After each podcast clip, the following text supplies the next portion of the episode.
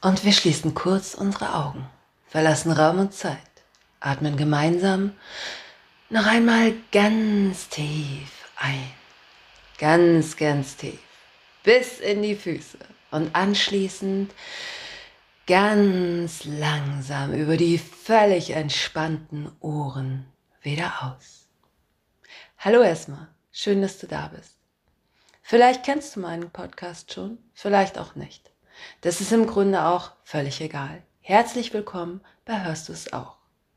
Nachdem ich erst vor recht kurzer Zeit logistisch ziemlich überfordert, dafür aber wild entschlossen und im absoluten Schweinsgalopp das Medium, also von der politisch betreuten Kolumne zum nahen freiheitlichen Podcast gewechselt habe, da hatte das natürlich Gründe. Gründe, die in unterschiedlichen Sichtweisen und dem Glauben und Festhalten an die einzig wahre Realität zu finden sind.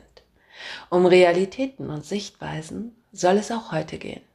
Ich wünsche all meinen lieben Hörerinnen aus Deutschland, Italien, Frankreich und Norwegen viel Spaß und gute Unterhaltung mit einer neuen Folge Hörst du es auch?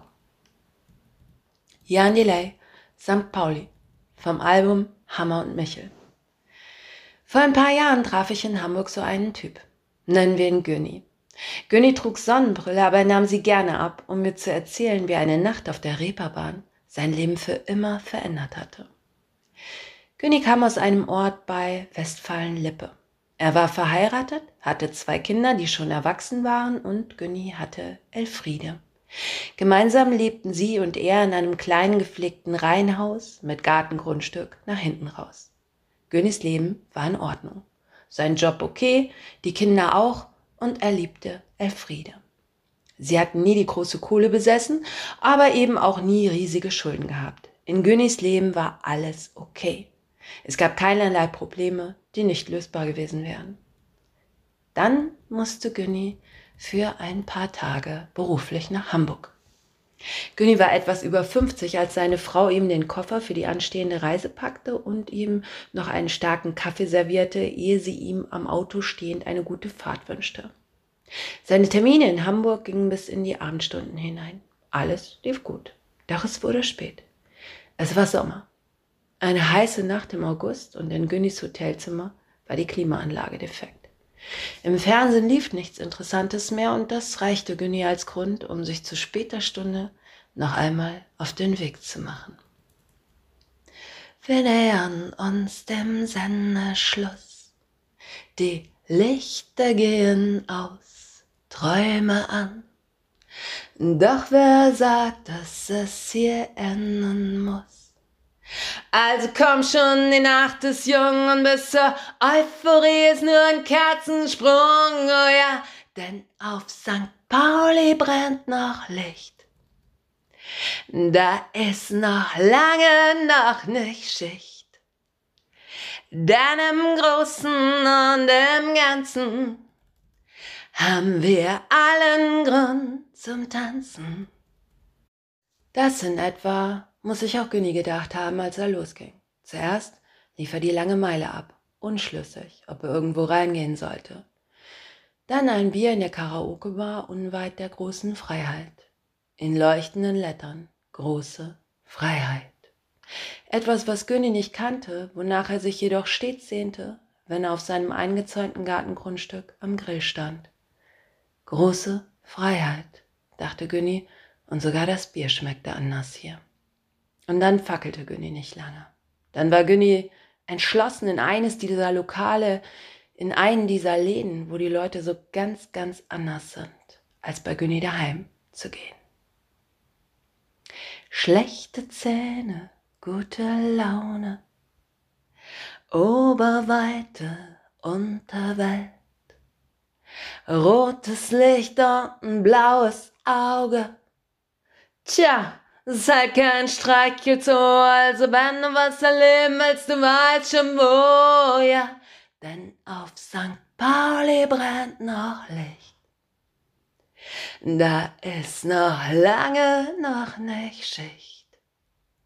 Denn im Großen und im Ganzen haben wir allen Grund zum Tanzen.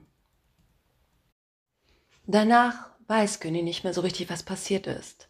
Als er wieder zu sich kam, war das Portemonnaie, in dem er vorher etwa 200 Euro hatte, leer. Sein Kopf tat ihm weh und wankend stand er vom Boden auf, auf dem er gesessen und an einer Hauswand gelehnt hatte, ehe er wieder bei Bewusstsein war. Nur dieser eine Erinnerungsfetzen tauchte wieder und wieder auf.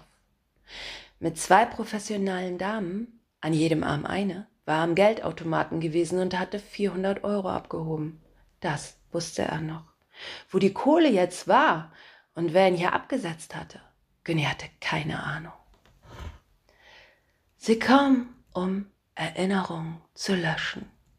Sie schimpfen, aber werden hier geboren. Inmitten von bezaubernden Geschöpfen. Alle von der Sehnsucht hierher getrieben, um das Leben und die Liebe jetzt zu zelebrieren. Oh ja, denn auf St. Pauli brennt noch Licht. Da ist noch lange noch nicht Schicht. Denn im Großen und im Ganzen haben wir allen Grund zum Tanzen.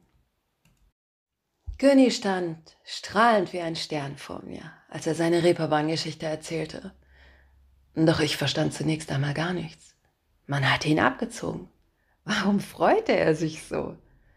Günni sah meinen fragenden Blick und zog die Sonnenbrille wieder auf, ehe er meinte, jetzt überleg doch mal.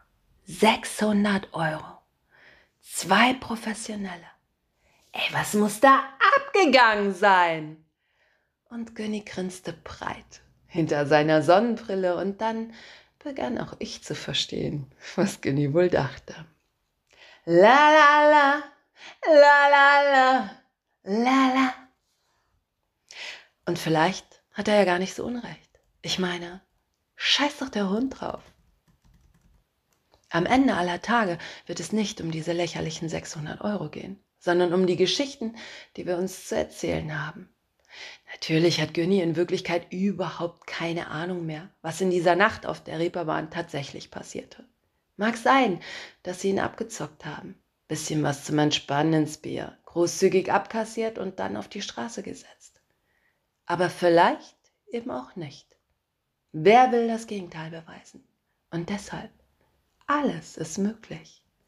Realität, was ist das schon? Wer entscheidet das? Hammer und Michel, das Album von Jan Delay mit dem Song St. Pauli. Es wurde verrissen von den Kritikern.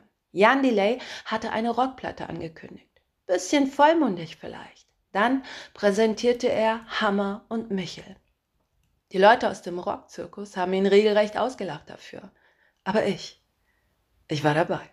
Live in Frankfurt in der Jahrhunderthalle bei einem Konzert dieser Hammer und Michel Tour. Und ich kann nur sagen, Hammer! Von Michel will ich gar nicht reden. Zum Glück hatte ich an diesem Abend Turnschuhe an. Anders hätte ich es nicht überstanden. Tanzen, tanzen und nochmal tanzen. Ein Weltklasse-Konzert, die Stimmung Bombe. Scheiß auf den Verriss des Albums. Und dann dieser Typ. Also, Jan Delay. Ein absoluter Ausnahmekünstler, dessen Eltern viel Zeit, Energie und Mühe investiert haben, ihrem Sohn das Klavierspielen beibringen zu lassen. Gebracht hat's gar nichts. Klein Janni hatte da keinen Bock auf. Jan spielt bis heute kein einziges Instrument und kann trotzdem jedem in seiner riesigen Band erklären, wie er zu klingen hat. Und Günni? Was sein Leben danach so anders gemacht hat? Naja, das Problem war ja nicht seine Ehe oder sein Leben an sich. Da war doch irgendwie alles okay. Aber dieses Reihenhaus, mit dem eingezäunten Gartengrundstück, wo man nach einem harten Arbeitstag im Sommer sein Feierabendbier aufmacht und dazu vielleicht noch ein paar Würstchen auf den Grill schmeißt, von dem dann am nächsten Morgen aber jeder im Dorf weiß, ob sie vom vertrauensvollen Fleischer nebenan oder vom Discounter aus dem Industriegebiet waren. Das alles war Günni natürlich irgendwie gut vertraut, aber manchmal, also ganz manchmal, auch ein bisschen zu eng doch mit seiner St. Pauli-Heldengeschichte im Kopf, die ihm innerlich eine so große Freiheit gab, da war plötzlich wieder alles für ihn drin. Alles. Alles ist möglich. Denn über das, was Wahrheit oder Realität ist, entscheidet man doch am besten einfach selbst.